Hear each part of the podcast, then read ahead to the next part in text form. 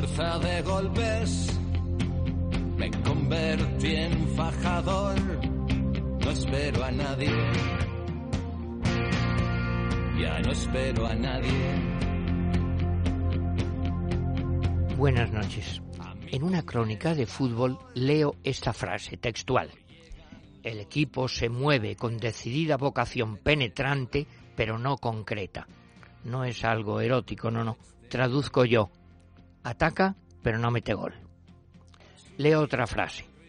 El conflicto ofensivo del Mérida no es el adecuado para romper el inteligente esquema de contención planteado por el Zaragoza, que domina sin fascinación excesiva la parcela inmediata a su guardameta. Traduzco. El Zaragoza se defiende bien. Sigo leyendo. El gran problema del Real Madrid es que no desahoga con contundencia la síntesis provocadora de Overmars. No logro entenderlo. Las tres frases las aporta mi querido amigo Alfonso Usía en un libro suyo muy divertido, Los tres tratados de las buenas maneras, consejos de oro para los snobs. Las atribuye a la llegada a nuestro fútbol de algunos comentaristas argentinos, ya saben cuáles.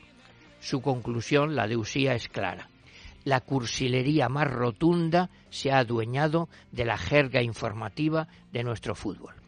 Más allá de la exageración que es propia de la caricatura, ¿se atreverá alguien a negar que Usía tiene razón? Lo peor es que el fútbol no es algo aislado.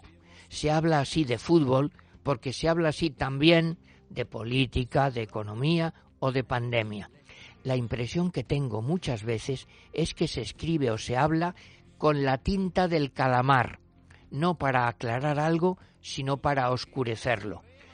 Vamos en camino de escuchar que un equipo ha ganado por tres concreciones a cero, para evitar la simpleza de la palabra goles.